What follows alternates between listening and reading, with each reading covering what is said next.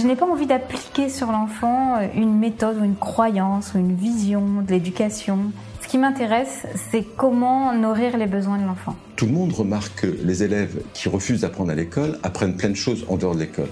Pour moi, c'est vraiment une attitude de l'adulte, un regard vis-à-vis de l'enfance qui change. Pour moi, l'école de la vie, c'est l'école des rêves, c'est l'école qui permet de réaliser ses rêves.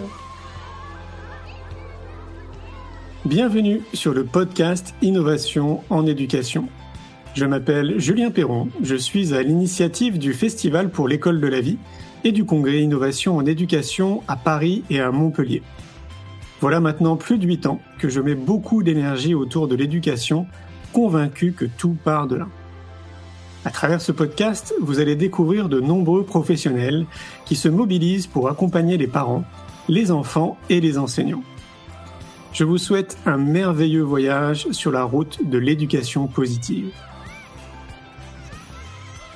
Aujourd'hui, j'ai le plaisir de recevoir Karine Deléos. C'est auprès de ses enfants qu'elle a commencé sa carrière de psychothérapeute il y a bientôt 20 ans. Elle a pu travailler sur diverses problématiques, des plus douloureuses aux plus courantes en termes de symptômes. En ne perdant jamais de vue que chaque individu est unique et que les généralités en termes de solutions et de recommandations doivent être utilisées à bon escient et non systématiquement. Elle aime accompagner les parents dans cette grande aventure qu'est la parentalité. Je vous souhaite une belle écoute. Bonsoir Karine. Bonsoir Julien. Ça va?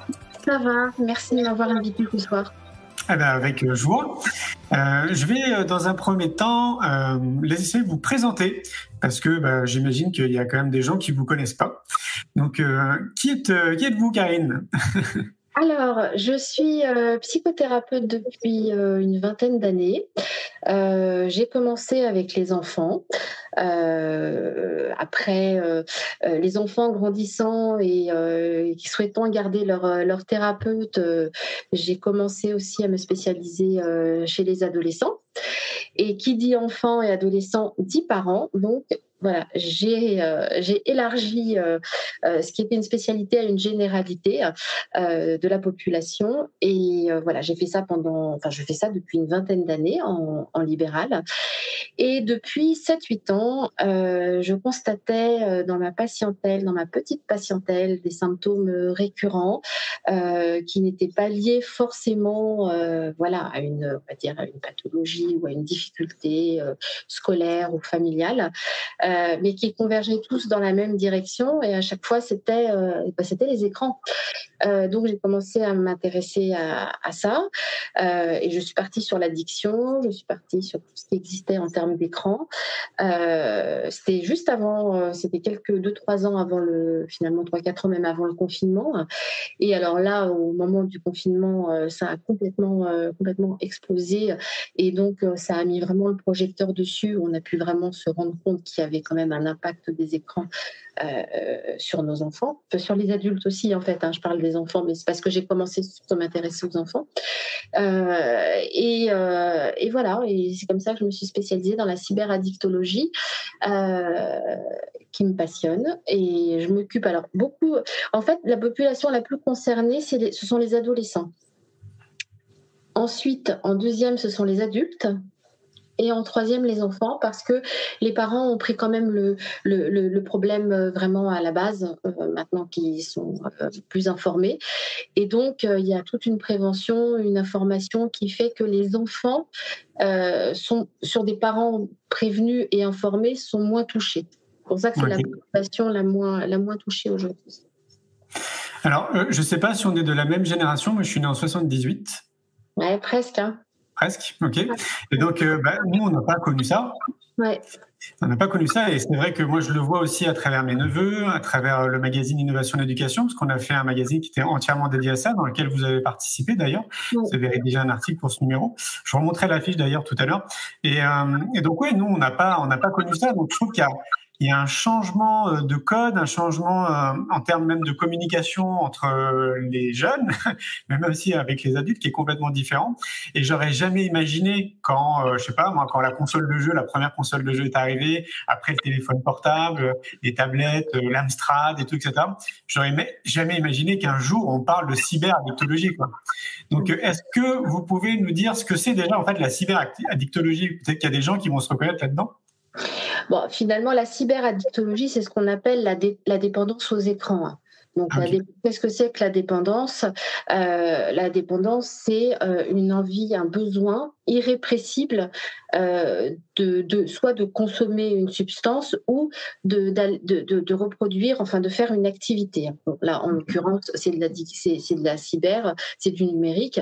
Donc voilà, c'est le besoin irrépressible d'aller jouer, d'aller se connecter. Euh, voilà, quelles qu'en soient les conséquences, ou dans un déni d'ailleurs hein, des conséquences. Hein. Parfois, on connaît, alors dans l'addiction, souvent on connaît les conséquences, mais c'est plus fort. Euh, pour certains, il y a un déni des conséquences. Et quand, quand, on parle de déni des conséquences pour certains, est-ce que ça touche plus euh, les adolescents que les adultes ou là tout le monde est à peu près logé à la même enseigne? Euh, c'est plutôt les adolescents, mais parce que comme vous le dites, ils sont nés, en fait, ils sont nés avec, ils sont nés dedans, donc ils sont très forts, ils savent très bien manipuler tout ça. Donc pour eux, euh, c'est pas c'est pas un souci, ils sont nés avec, ils ont appris le langage, euh, et, je crois que c'est la première fois sociologiquement d'ailleurs dans, dans l'histoire finalement que euh, les enfants connaissent un langage que nous ne leur avons pas transmis. Hmm. Voilà, que tout ce qui est les comptines, les chansons, les histoires, euh, les trois petits cochons, pas tout ça, les jeux, enfin les films. Euh, il y a quand même le principe de la parentalité, c'est de la transmission. Euh, et là, alors, il y a eu de l'imitation parce qu'on a été tous des adultes très très connectés. Alors évidemment, les enfants ont vu ça et les ados sont comme ça. C'est de l'imitation, mais pour le coup, c'est pas de la transmission parce que eux savent parler un langage que nous nous ne savons pas parler. Donc c'est pour ça que c'est ils ont le dessus finalement euh, sur nous par rapport à ça parce que euh, ils connaissent mieux que nous et quand ils disent mais non euh, mais moi je sais tout ça ils ont ils ont raison en fait. Bah oui, c'est clair. Mais, c'est là où je trouve que la frontière quand même est assez fine parce que voilà on, voit bien qu'ils sont nés avec donc comment on peut justifier qu'ils soient addicts à ça alors qu'ils sont nés avec ça. Donc euh, ça fait complètement partie en fait de notre société. Et d'ailleurs, euh, beaucoup d'entreprises tendent vers les téléphones portables. En gros, on utilise notre téléphone même dans notre vie de tous les jours, dans la consommation. Enfin, ça devient un outil quasiment on peut pas se passer quoi. Alors, je vais même vous dire, chez les enfants, c'est terrible ce que je vais vous dire, c'est même plus un outil, c'est un parent. Ah oui, d'accord. Bah, c'est un parent parce que, alors, on a vu le téléphone ou les écrans qui font très bon babysitter. Hein. Moi, j'ai vu des parents qui me laissent, qui, qui, venaient en séance, enfin des adultes qui venaient en séance avec leur enfant. Ils laissaient l'enfant dans la salle d'attente. Je disais, mais vous, ils étaient petits, vous êtes sûr qu'ils vont pas bouger? Enfin, moi, j'avais peur, la porte d'entrée, tout ça. Non, non, vous inquiétez pas. Clac, le téléphone. 45 minutes plus tard, l'enfant, en effet, n'avait pas bougé. Je veux dire, il n'y a pas meilleur babysitter finalement qu'un écran. Voilà. à mettre entre guillemets, quoi, meilleur babysitter. Ah, bah non, mais dans le meilleur à mettre entre gros guillemets. mais donc voilà, donc c'était vraiment, c'était le principe. Voilà, on met un enfant devant l'écran et on sait qu'il ne bouge pas. Euh, donc euh, pareil, euh, un enfant a besoin d'une information, un enfant, un ado, il a besoin d'une information. Avant on dit, dis papa, dis maman, au fait, qu'est-ce que c'est? Maintenant on dit, ok Google ou Alexa, dis-moi. Voilà, on a l'information plus vite que d'aller se sortir de sa chambre pour aller dans le salon pour demander à son père qui va lui dire, j'en sais rien ou attends je vais chercher, ta, ta, ta. Avant, on cherchait dans les dictionnaires, on, avait tout ça, dans les encyclopédies, tout ça. Bon, maintenant, voilà. Et donc, maintenant, l'enfant a pris aussi, mais comme nous, hein, a pris, on pris ce pli aussi d'aller euh, euh, voilà, d'aller interroger Google comme comme une personne d'ailleurs. Hein. Et Alexa, ils l'ont bien nommé Alexa parce que voilà, c'est une personne qui répond. Donc ça fait aussi office, euh, voilà. Euh, ça fait les enfants, bah, des fois ils aiment bien jouer avec leurs parents. Viens, dis, tu viens jouer avec moi ou viens, on va faire un jeu de société. Oh bah non, je peux pas, j'ai pas le temps. Bon, clac, on se met sur l'ordinateur. Lui, il est hyper content, hein, il répond tout de suite, tac tac tac. pareil, en termes d'éducation, on apprend des tas de choses parce que l'ordinateur, les, les écrans, c'est génial même faut le dire. Hein. Ah bon, mm. on apprend des, prend des tas de trucs. Enfin, c'est vraiment, on échange, on est tout seul, on s'ennuie, clac, on se connecte on parle avec quelqu'un. Donc en fait, c'est vraiment une, c'est une interface incroyable. Mais oui, mais c'est ça, parce que moi, ce que, enfin, là, vous venez de le souligner un petit peu. Pour moi, il y a aussi quand même énormément de côtés positifs à cette utilisation. Donc là, moi, de, manière synthétique, ce qui me vient à l'esprit, c'est aussi ce qu'on dit dans le magazine euh, numéro 11 consacré euh, aux écrans, c'est qu'en fait, ça dépend quand même beaucoup de notre utilisation. Donc là, concernant les adolescents, je crois qu'il faut essayer du mieux qu'on peut de mettre un cadre, hein, déjà peut-être dans un premier temps. Voilà. Alors, en fait, on parle, on parle d'addiction, euh, on parle d'addiction pour de vrai, de vrai, de vrai. Il y a très peu de personnes qui sont addictes aux écrans, hein. c'est-à-dire vraiment addictes aux écrans. C'est qu'on rentre vraiment dans des symptômes euh, pathologiques. Hein. Ouais, c'est maladif. Dépressif, psychotique, tout ça, voilà. Bon, il y a vraiment une liste de symptômes. Euh, sinon, pour le reste, c'est vraiment de l'abus. Alors, alors après, euh, quand commence l'abus? Parce que c'est ce que je demande à quel moment ça commence. Finalement, alors moi je donne ça à mes patients comme référence. Je dis voilà, vous prenez le temps où votre enfant rentre du collège ou du lycée ou de l'école et le moment où il se couche. Vous divisez le temps par deux. Si l'enfant fait plus d'écran que de vie réelle, c'est qu'il y a quelque chose qui ne va pas. Alors je ne dis pas qu'il faut en faire autant. Hein. Je dis que si on dépasse la limite, si on est pile à la moitié, c'est qu'il y a déjà quand même euh, quelque chose. Hein. Et si euh, on dépasse, c'est qu'il y a un problème parce qu'on ne peut pas être plus dans sa vie virtuelle euh, que sur son écran, que, que, dans sa réalité en fait. Ouais, donc grosso modo, si je fais un calcul vraiment très rapide, on peut considérer que s'ils si, font 2-3 heures d'écran quand ils rentrent du collège, du lycée ou autre, on peut considérer que là on a dépassé un gap, quoi. C'est beaucoup trop. Donc ça devient raisonnable quoi à partir d'une heure? Une heure max? Une heure, personne va faire une heure. Aucun ado va faire une heure. Voyez? Alors après, voilà, c'est le moment. Euh, puis il y a le week-end aussi. Alors le week-end, c'est encore autre chose parce que le week-end, il y a plus de temps. Alors comment est-ce qu'on divise le temps par deux? En tout cas, c'est un indicateur de, de, dépassement. Voilà, c'est vraiment un vrai signal d'alarme. Si on arrive à se faire ce compte, c'est vraiment, euh, c'est vraiment intéressant de, de repérer euh, euh, vraiment le temps. Après, ce qui est bien, c'est de voir aussi qu'est-ce que fait, parce qu'ils font pas tous la même chose. Euh, vous avez ceux euh, qui jouent beaucoup, vous avez ceux qui scrollent sur Insta non-stop, vous avez ceux qui échangent, vous avez, vous avez ceux qui regardent Netflix ou autres. Voilà. Voilà. Ouais, alors du coup, c'est ça qui est pas évident. Donc, il faut faire le tri. Donc, ça nécessite pour les parents déjà peut-être un minimum de s'intéresser à ce qu'ils font avec euh, leur écran, donc euh, leur ordinateur, leur téléphone, leur smartphone. De toute façon, il faut s'intéresser à ce que fait l'enfant sur l'écran, et, c'est même très bien parce que euh, regardez en fait un, enfant qui, qui joue, par exemple, c'est le connaître autrement. Enfin, s'il accepte, mais bon, en général, ils peuvent être contents d'avoir un parent qui s'intéresse, de voir tiens quel est l'avatar que tu as choisi, ton personnage, pourquoi tu as pourquoi tu as besoin d'acheter telle chose, telle arme ou tel vin. Euh, qu'est-ce que tu attends de cette partie? Enfin, on ne fait pas à chaque fois, mais avoir une vraie interrogation, de regarder son enfant jouer, s'il est dans la crispation, s'il est, euh, est content, si, euh, voyez, s'il est très différent de sa réalité. C'est aussi une façon de connaître son enfant. donc ça, c'est vachement bien.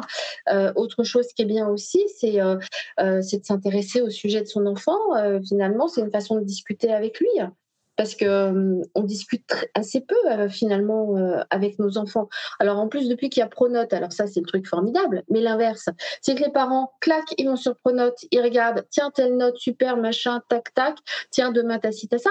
On n'a plus besoin de demander à son enfant, alors t'as eu quelle note? Ou l'enfant dit, ah maman tu sais je vais te dire j'ai eu telle note. Donc tous, les, tous, tous ces modes de communication ont énormément changé, mais ces modes de communication, c'est ce qui fait aussi le lien entre le parent et l'enfant. Oui. Est-ce que vous avez remarqué, euh, justement en discutant avec les parents et si les enfants aussi sont présents, est-ce que euh, on peut considérer, je ne sais pas si c'est possible, qu'une bonne majorité des parents sont dans cette intention-là, sont euh, justement à s'intéresser à ce que font leurs enfants, à essayer de comprendre ce qu'ils font. ce que vous venez de dire, est-ce que une majorité, non, pas Non, bah, pas trop. Alors après, voilà, ceux qui consultent, en général, c'est qu'ils arrivent dans un état ah très chargé. Hein. Euh, moi, j'ai beaucoup de cas d'enfants qui arrivent déscolarisés. Hein. Ah il, y a, quelque chose autour de ça aussi.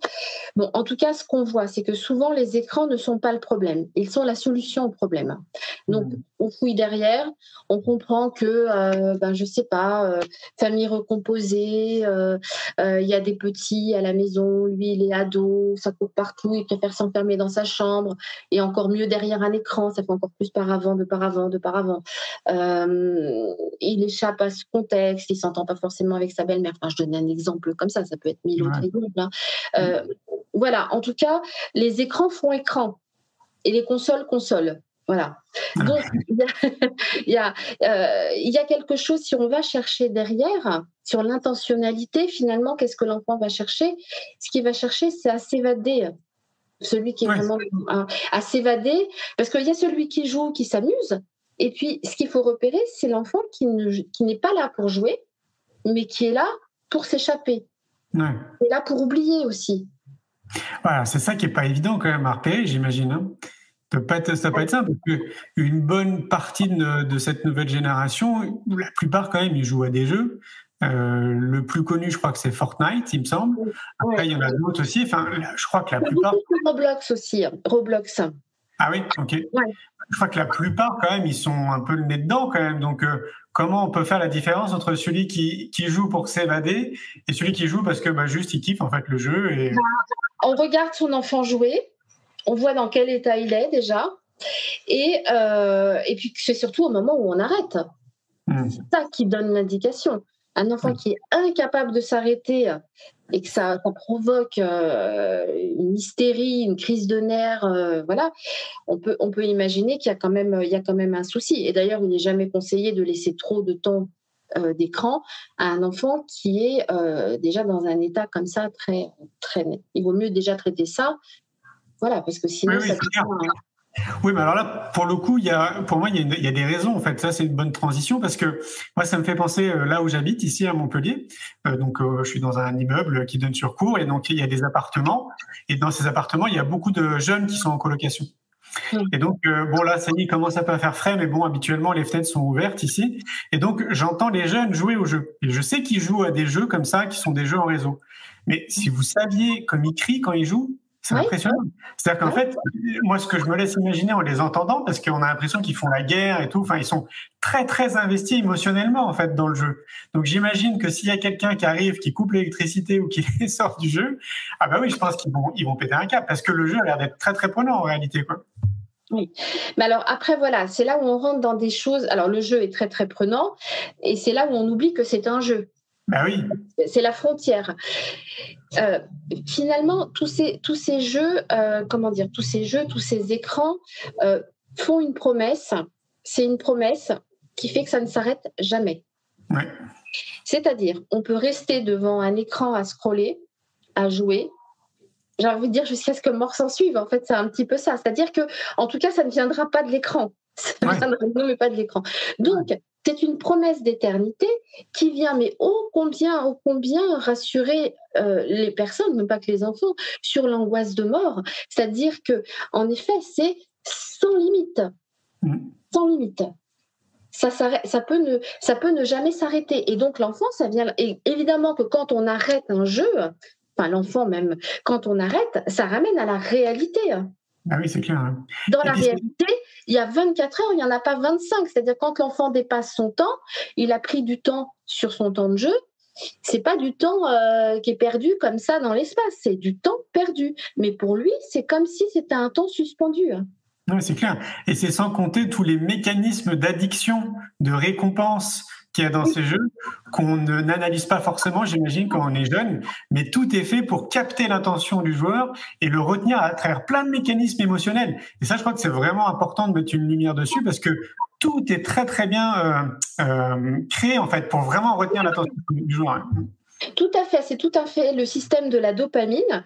en fait, euh, en plus, d'autant plus qu'on fait un écran derrière un moment un peu compliqué, un peu fatigant, ça vient renforcer l'effet de dopamine au moment où il y a l'écran. Oh, c'est vraiment bien. Qu'est-ce qu'on sent vraiment bien devant un écran? Donc, on s'en rappelle quand on est un peu bof, tout d'un coup, ah oui, mais devant cet écran, on était vraiment très bien. Donc, on, se, met, on se met une petite bouffée de dopamine. Donc, en effet, tout est fait pour que on se sente tranquille, planqué, exister si on veut, euh, euh, avec un truc sans limite. Parce que là, je le redis, c'est le principe, c'est qu'il n'y a pas de limite. Ah oui. On, va où on veut? Oui, puis le fait de pouvoir communiquer avec des gens, ça peut nous donner l'impression aussi qu'on a des potes, alors qu'on est complètement dans le virtuel. Ça ne veut pas dire qu'ils discutent pas avec des gens, de, vraies personnes, hein. mais on peut se laisser happer. Moi, je l'ai vu déjà à mon époque, un ami qui jouait à, je me, euh, c'est pas Fortnite, mais c'était un autre jeu, Game of War ou je sais plus quoi, enfin un truc comme ça, World of Craft, un truc comme ça. Euh, et, en fait, il s'est fait prendre dedans. Il est devenu mais complètement ermite. Et il pensait que, en gros, il avait créé un tissu social d'amis à distance. Et un jour, ils se sont retrouvés dans un bar. Il a vu les gens avec qui il jouait depuis un an. Ça l'a calmé, mais tout de suite. Oui. Et après, il a arrêté. Quoi. Et donc, euh, ça peut nous donner l'impression aussi de créer un, du lien social avec des gens, alors que c'est pas la vraie vie. Quoi. On n'est pas dans le contact physique. C'est des gens qui sont virtuels, qui habitent au quatre coins de la planète. Quoi. Alors, c'est bien, mais ça n'exclut pas le contact physique et la réalité. Et ah la problématique, quand on rentre vraiment dans la cyberaddiction, c'est l'exclusion de la réalité au profit, euh, au, profit du virtuel. Euh, moi, je vois avec des enfants qui perdent aussi le sens des limites.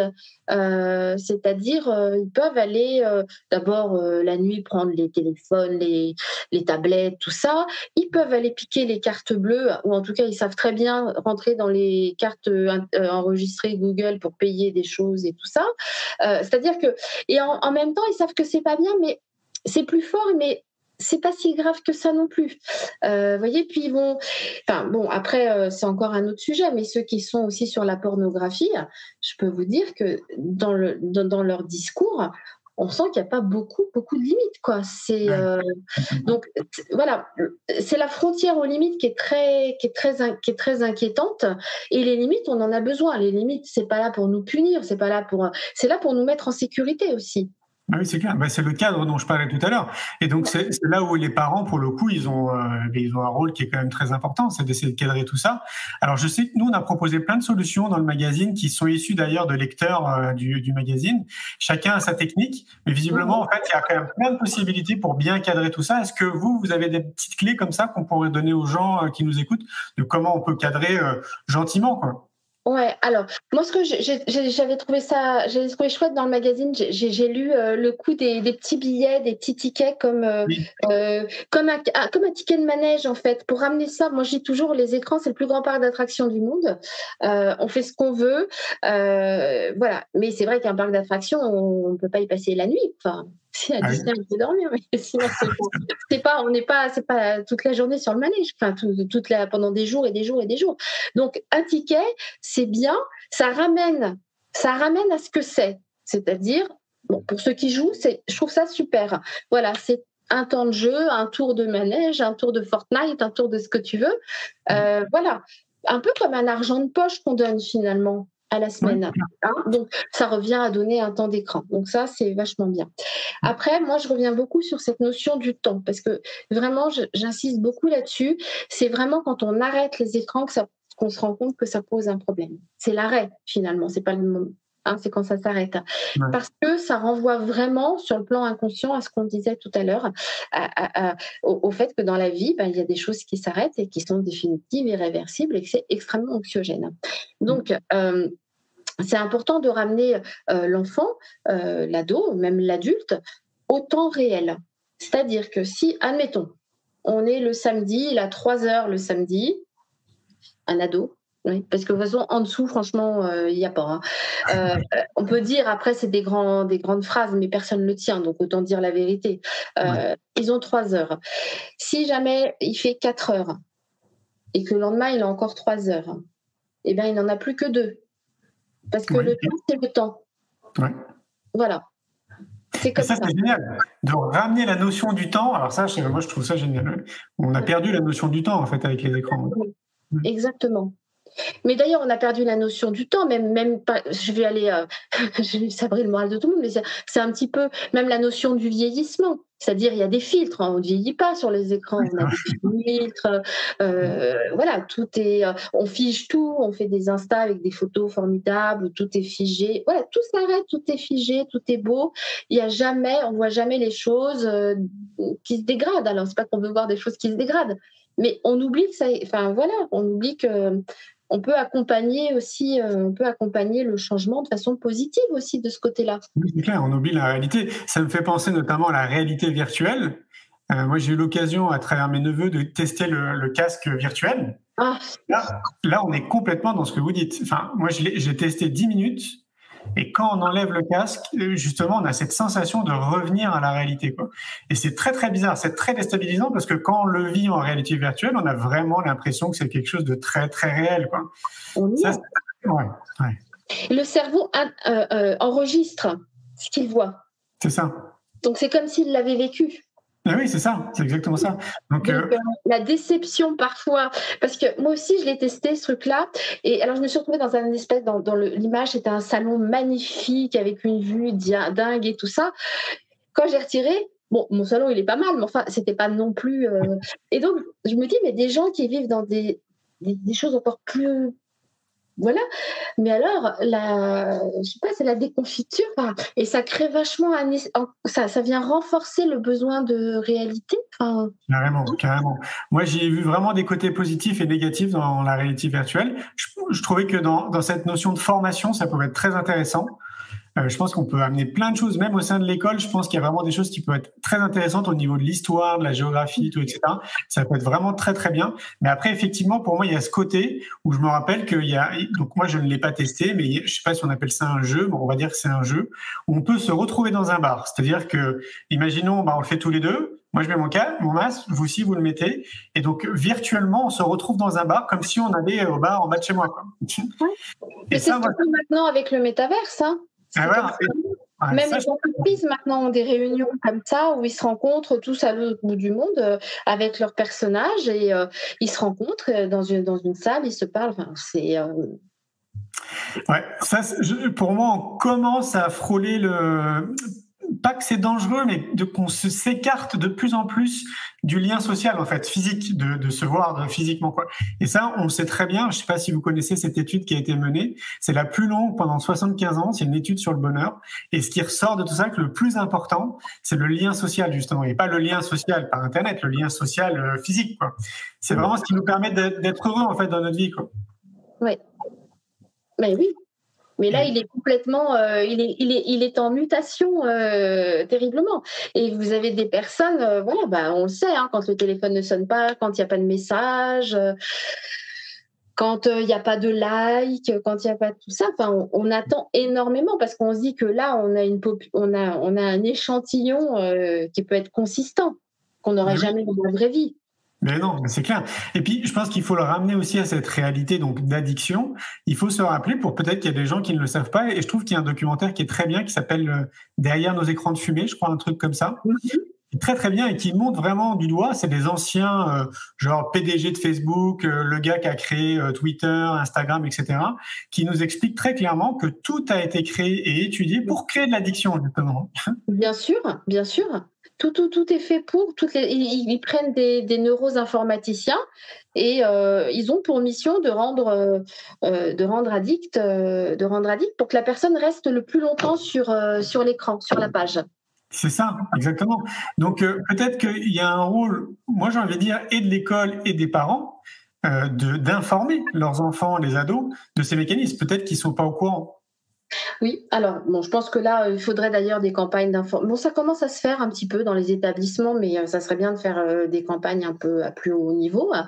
euh, sans justement pour pas décrier le truc en disant attention, les écrans c'est les méchants, parce que tout de suite les gens vont se braquer parce qu'ils veulent surtout pas qu'on leur retire leurs écrans, mais vraiment juste pour expliquer un petit peu l'envers du décor et que finalement on ne devienne pas l'objet de notre objet, quoi. Que ça, reste un objet, parce que ça devient vraiment une, ça devient vraiment une, une, personne, enfin une référente hein, quand même. Hein. Et on, on, attend ça. C'est le principe du doudou. Oui, exactement. Et je trouve que le, ce que vous dites est juste, notamment quand on a cette fameuse enceinte à la maison là qu'on appelle Alexia ou peu importe, où là voilà on lui donne un prénom, un prénom, elle répond à ce qu'on lui dit, etc. Donc il y a vraiment quelque part dans notre inconscient une autre personne en fait qui est présente. C'est conçu pour, c'est conçu pour, c'est conçu pour être un, un référent.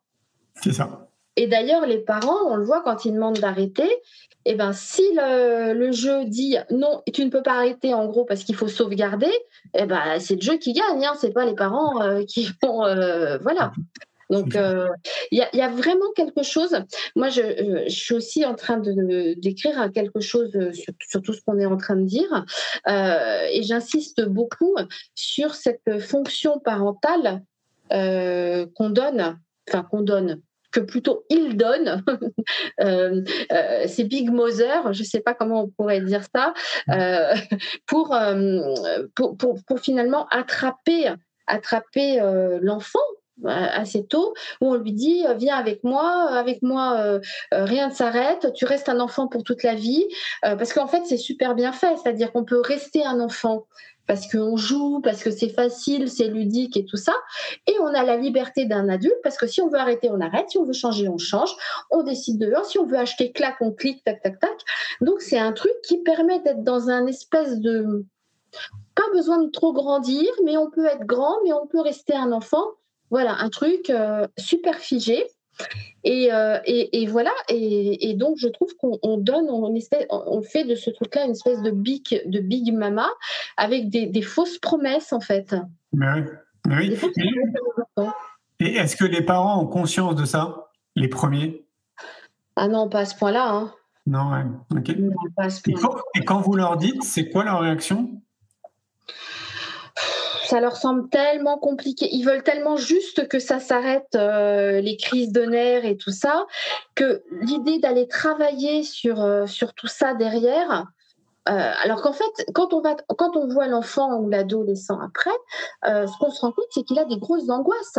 Et quand on travaille sur ces angoisses, ben, il n'a plus besoin des écrans de la même façon. Oui, c'est clair.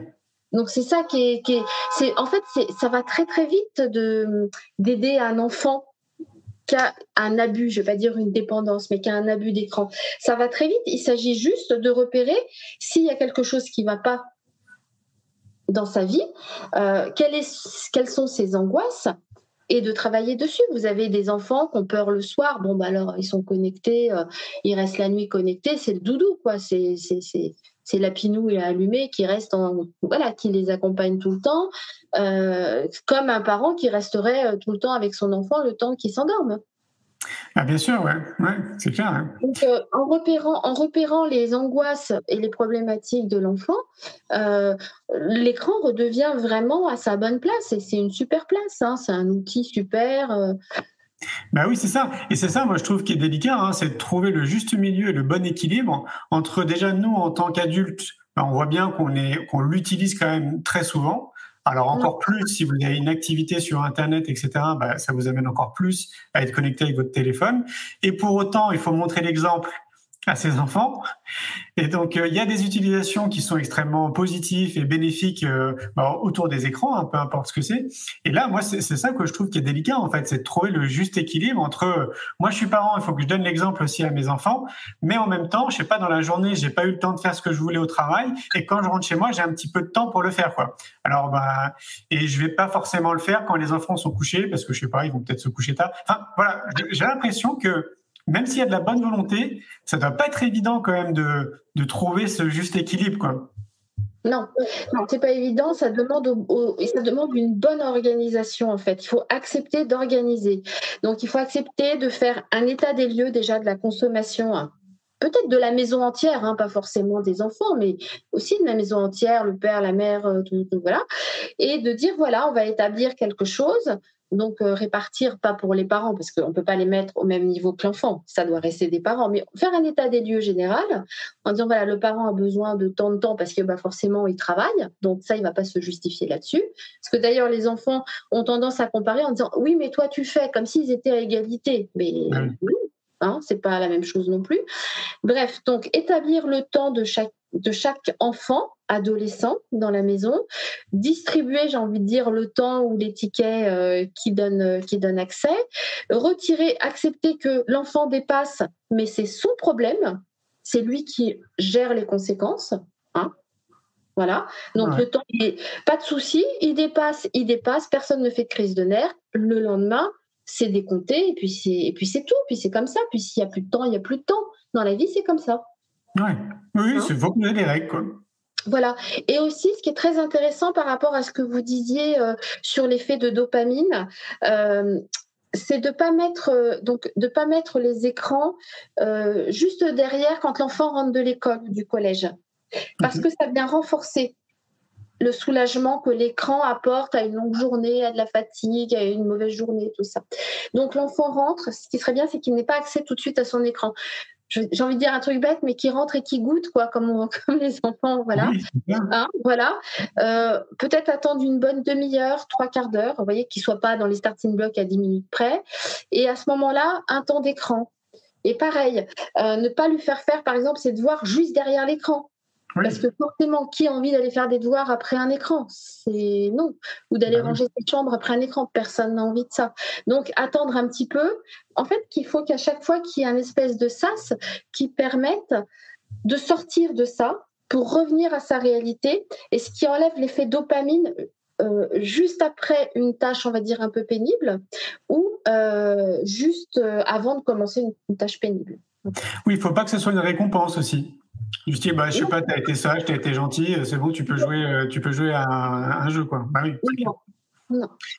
Ouais, et c'est ça qui est, pas évident. Alors, moi, moi, j'ai pas de télévision parce que l'écran, moi, ça me, fait, ça me fait penser à la télé. Euh, j'ai pas de télé depuis euh, bien 25 ans, je crois.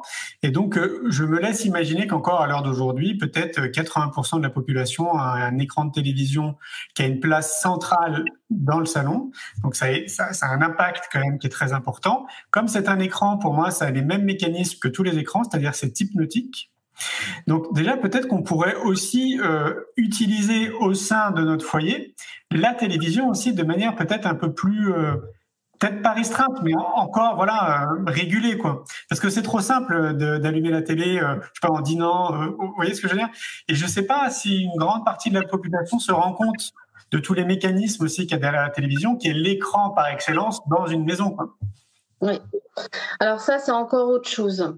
Ça, la télé, euh, ça, je suis d'accord avec vous, hein, mais la télé, ça reste le truc euh, qui, est au milieu du salon depuis vachement longtemps dans les familles. Hein. Ben oui, et, on s'en est rendu compte avec le confinement. Hein. Ben oui. Et ça, bah ouais, puis c'est un pouvoir anxiogène, ça, voilà, enfin c'est hypnotique, ça, c'est le réflexe même pour un certain nombre de parents de mettre leurs enfants devant la télévision, comme ça ils sont tranquilles. Enfin voilà, une fois plus, il y a des côtés positifs hein, à la télévision, il y a des documentaires, des choses très intéressantes, mais il faut quand même se rappeler ça. C'est quand même pour moi l'écran par excellence dans une maison euh, sur lequel ça serait bien, je pense, de poser des règles aussi, peut-être de d'heures d'utilisation qu'est-ce qu'on va regarder, euh, pourquoi on le regarde, etc. Bah oui, surtout qu'avec ces principes de Netflix, bon, c'est sympa aussi, hein, c'est chouette, j'en consomme aussi, hein, mais euh, ça, c'est formidablement fait, c'est-à-dire que voilà, vous, vous partez sur quelque chose, au début, ils vous connaissent pas trop, puis après, ils voient un petit peu ce que vous regardez. Donc, ils vous font des propositions. Donc, forcément, ils tombent bien parce qu'ils euh, vous connaissent très bien. Euh, donc, ils vous proposent quelque chose. Et alors, c'est formidable parce que l'épisode n'est pas terminé. Et vous savez, vous avez 5 secondes si vous voulez attraper la télécommande et appuyer. Donc personne n'a envie d'aller attraper la télécommande et d'appuyer. On repart sur le numéro 2 et c'est pas très grave parce que allez, 35 minutes, c'est pas si grave. On s'en fait un deuxième. et, et, et ça s'enchaîne comme ça. Et quand la série est terminée, c'est-à-dire que eux gèrent pour vous, c'est-à-dire qu'ils vont tout de suite vous proposer un truc qui va s'enclencher. Donc ça veut dire qu'en fait, pour arrêter, il faut il faut que vous décidiez d'arrêter. Hein. C'est-à-dire que eux décident pour vous parce qu'ils savent ce qui vous convient. Et alors, est-ce qu'il n'y a pas des systèmes de minuterie voyez, un peu comme euh, les lumières ou en jardinerie, on a un système de minuterie pour l'eau. Euh, peut-être qu'on pourrait faire un système de minuterie qui coupe, hop, Internet dans la maison. Je, dis une bêtise, à 20h30, hop, plus d'Internet. oui, ça existe, hein, ça, ça existe, hein, ces trucs-là. Et je crois même que maintenant, je suis pas certaine, mais je crois que sur Netflix aussi, il y a quelque chose. Ça fait tant de temps que vous regardez. Enfin, ils ont mis quelque chose, euh, voilà. Parce que, évidemment, enfin, je veux dire, moi, j'ai des adultes en consultation qui me consultent parce qu'ils sont addicts à Netflix. Ah, carrément, ouais, d'accord. oui, voilà. Donc là, pour, pour moi, ce que je comprends, c'est qu'ils sont accros aux séries et pas tant à Netflix. C'est peut-être plutôt les séries, non? Oui, mais c'est les séries, mais en fait, ils s'en foutent des séries parce qu'ils se rappellent même pas de ce qu'ils regardent. C'est le principe, ils sont pris dans un truc avec plein d'épisodes qui les emportent dans des mondes différents. Il y a la musique, le truc de Netflix. Il y a tout un rituel, en fait. Ça se répète, ça se répète, ça se répète. Et tout ce qui se répète, c'est ce qui ne s'arrête pas. Et donc, ce qui ne s'arrête pas, c'est ce qui les angoisse. Ah, c'est impressionnant. Et, justement, c'est intéressant, une personne adulte qui serait euh, accro comme ça à Netflix, donc là on est encore dans les écrans, euh, qu'est-ce qu'on peut lui recommander? Alors, Déjà, est-ce qu'il s'en rend compte qu'il est, euh, qu'il est accro? Ah, la personne se rend compte parce que quand elle est, elle a des invités ou machin et qu'elle va s'absenter un tout petit peu pour aller chercher quelque chose et qu'elle a vite envie de regarder 10 minutes de son truc et que, ah oui oui, il s'en rend compte. Elle s'en rend compte.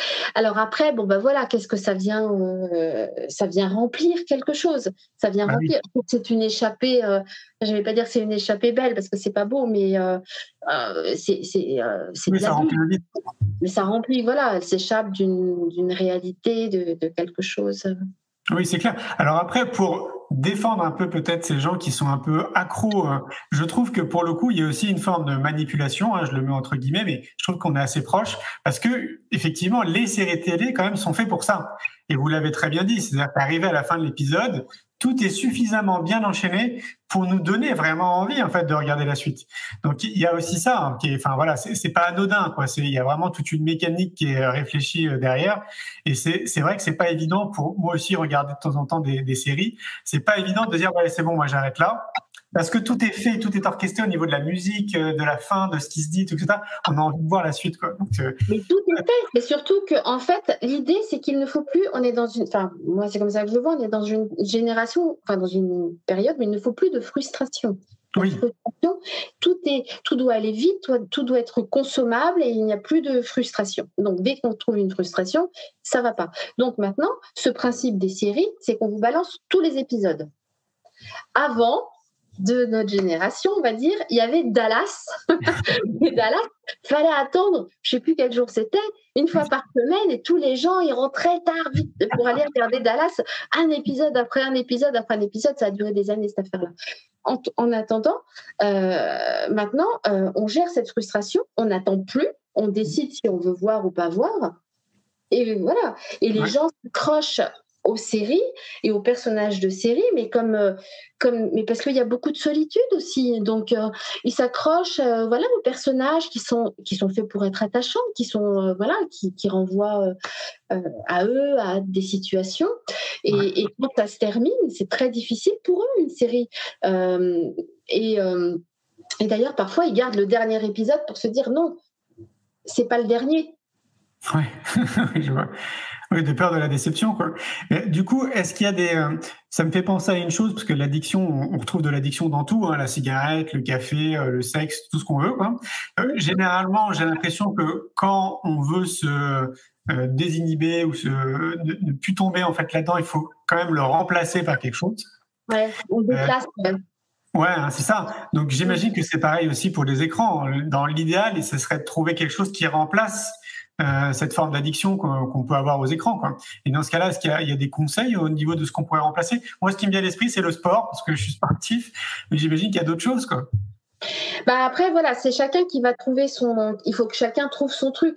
Moi j'avais un, un, parent euh, qui m'amène. Enfin, je voyais son fils, un ado, et donc il était euh, addict euh, donc aux écrans. Et puis il s'est passé que l'ordinateur, c'était sur un ordinateur, l'ordinateur est tombé en panne le drame. Je crois que le père était plus angoissé que le fils, alors qu'il aurait dû être plus soulagé. Il était très angoissé. Mais ils avaient des, une période financière un petit peu difficile, donc il n'a pas pu amener l'ordinateur à réparer. Donc là, l'enfant s'est retrouvé vraiment sans écran, mais par la force des choses. Et bon, bah, il était un peu en errance, tout ça. Et puis, euh, bah, il avait, euh, je sais pas, on dit une patinette ou une trottinette électrique? Une trottinette électrique. Et puis, euh, bah, il, il, a commencé à prendre sa trottinette électrique et puis à sortir. Et, puis, voilà. et il s'est passionné pour ça. Et, et, le, et, un jour, le fils est revenu et m'a dit euh, Tu vas pas me croire, mon père, il est allé faire réparer l'écran. Il me dit, je comprends pas. Il devait être content pourtant que je fasse de la patinette et tout ça. Il savait que, donc l'enfant avait fait son travail, il avait compris tout ça. Et le père était allé faire réparer l'écran alors ah. que le couple avait déjà pris son. Ah voilà, c'est quand même fou ça. Bon, en tout cas, voilà, il avait, lui, il avait trouvé, euh, et donc il prenait plaisir à sillonner, euh, c'était Paris à l'époque, à sillonner Paris avec sa, sa, trottinette électrique, à découvrir des lieux. Euh, à prendre des photos, à ramener des photos à ses parents, voilà, à utiliser en fait les écrans, mais autrement, quoi. Ouais, bah oui. Et oui, c'est ça. Alors, je, reviens un peu à ce que je disais tout à l'heure parce que voilà, les écrans font complètement partie de notre vie. C'est vraiment euh, intégré euh, dans tous les sens du terme. Et d'un autre côté, je me dis, euh, enlever les écrans, donc on va dire le smartphone, une tablette, un ordinateur, pourquoi pas une console à un ado, est-ce que c'est pas aussi le désociabiliser de ses camarades? Oui, c'est impossible. C'est impossible. Enfin, c'est impossible. Oui, la société ne le permet plus. Hein. Euh, pour savoir si le prof est là, il faut qu'il se connecte sur Pronote. Euh, voilà, le matin, ils ah, là. Euh, ils ont des groupes de classe. les profs envoient des reportages à regarder pour l'histoire géo. voilà, même pour le truc de Covid, on avait le téléphone. Il fallait avoir. Personne n'avait. Tout le monde n'avait pas forcément l'imprimante, les papiers, les je sais pas quoi. Enfin bref, c'est impossible de toute façon. Donc à part éduquer, on peut on peut pas faire on peut pas faire grand-chose d'autre. Hein. Il faut éduquer et il faut vraiment euh, montrer à l'enfant, euh, même à l'adulte en fait, l'envers du décor. Oui, de manière très claire. L'envers du décor, sans chercher à vampiriser, euh, mais en rappelant que c'est vraiment, vraiment, ça, ça, peut vraiment, vraiment être dangereux, quoi. Ouais, alors montrer l'envers du décor et puis rester vigilant, c'est-à-dire être toujours dans le contact et dans l'échange avec son enfant. Rester bien vigilant parce que je reprends l'exemple de quelqu'un qui fume, par exemple. Il sait très bien quand il achète son paquet de cigarettes, il y a des messages, il y a des photos qui sont horribles. il sait très bien que potentiellement c'est vraiment pas bon pour sa santé, mais pour autant il continue à fumer. Donc si l'adolescent lui capte, il comprend qu'effectivement tout est mécanisme, ils font en sorte de maximiser notre temps d'écran pour euh, capter des datas et après nous chercher de manière publicitaire. S'il comprend tout ça, ben c'est déjà très bien, mais je suis pas sûr que ça soit suffisant pour qu'il se dise bon ok bon là voilà je vais je vais jouer deux heures ou je vais passer une heure sur mon téléphone et après je passe à autre chose. J'ai l'impression qu'il y a vraiment un rôle sociétal parental au niveau de l'école qui doit être très très important en fait. Ah. Ah oui, mais ça c'est indispensable. Et, et, et, je pense aussi que l'envers du décor, je reviens, hein, je suis insistante là-dessus, mais c'est mon dada, c'est la notion du temps et de non-éternité euh, d'une éternité qu'on nous promet euh, par rapport à ces écrans, et que l'enfant, tout le temps qu'il passe sur l'écran, c'est du temps perdu. Hmm. Voilà, c'est du temps perdu. utilise de manière euh, instructive, quoi, j'allais dire. Quoi. C'est peut-être ah pas du temps perdu. Oui. Ah mais après, après, voilà, mais vous savez, il y en a qui lisent des mangas, il y a des tas de sites de mangas, ils adorent, c'est vachement bien fait d'ailleurs. et puis, bon, bah, de ça, ils font que ça. Et j'en ai vu qui ne faisaient plus que ça. Et les parents sont désespérés parce que leur enfant ne fait que lire sur la tablette. Ok. Ouais, donc là, on est dans des formes d'extrême. On est, ouais, on est proche, on est proche de l'addiction. Je sais pas si vous avez des chiffres, mais est-ce qu'on peut se dire qu'une personne qui est addicte, donc adulte, ado ou autre, est-ce que ça représente, je sais pas, peut-être 10% de la population, ou est-ce que c'est beaucoup plus important que ça? Non, je pense que c'est plus important. C'est plus important, ouais. Quand on serait pas dans les 20-30% selon vous? Ouais, ouais, au moins. Alors, addict, vraiment addict au sens patho... Euh, addict, ouais, addict, j'irais aller 10-20%. Et après, dans l'abus, euh, je dirais presque 40. ah ouais, carrément. Ah ouais, d'accord. Dans, l'abus, on est tous dans l'abus euh, d'écran. Hein. Ah ouais, ok, d'accord. Je sais pas, je, enfin, quand je vous écoute, j'essaie de me rendre compte si moi je suis dans l'abus d'écran. Je pense que oui. Oui, mais je pense que tout écran compris, hein, je parle de télé, mais on est dans l'abus parce que, mais parce qu'on nous demande d'être dans l'abus.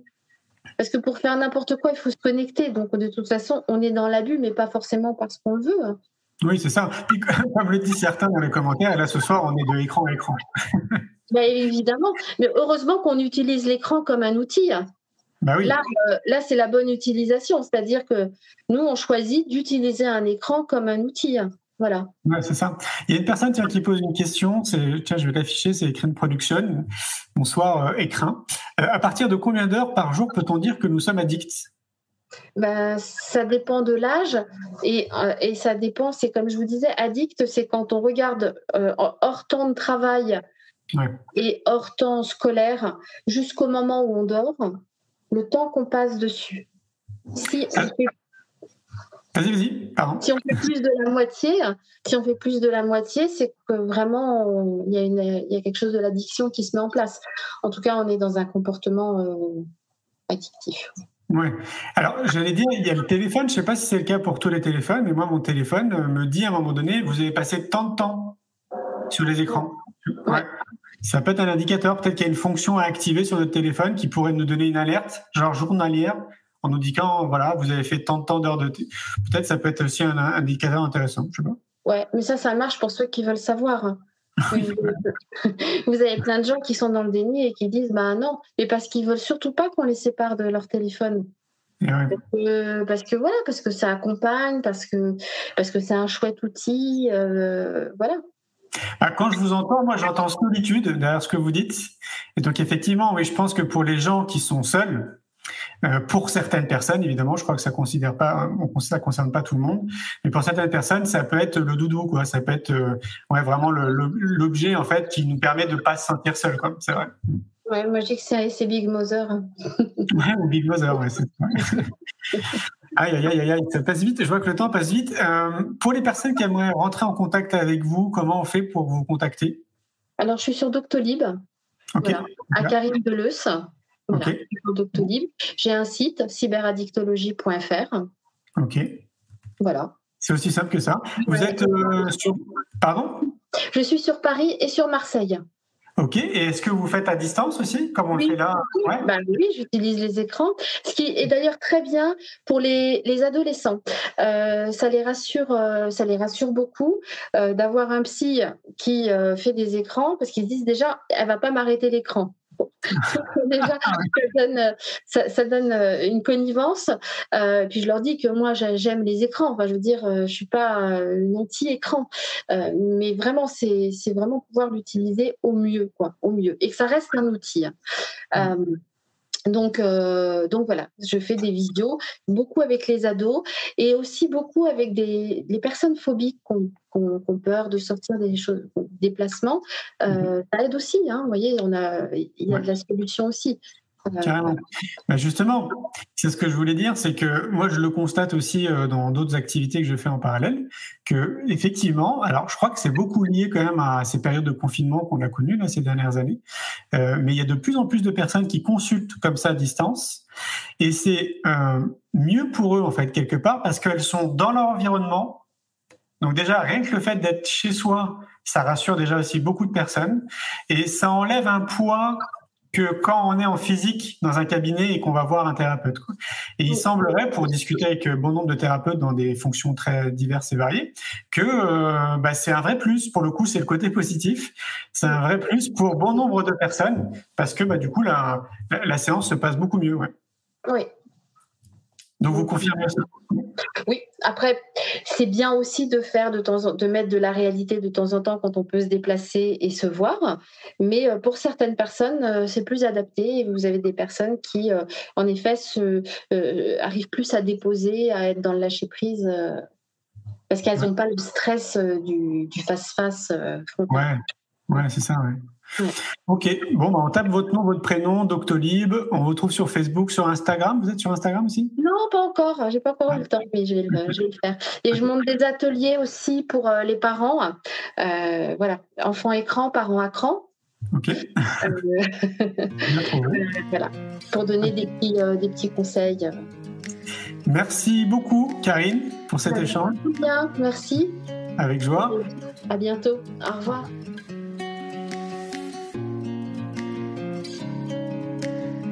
Un grand merci pour votre écoute. J'espère que vous avez passé un bon moment avec nous.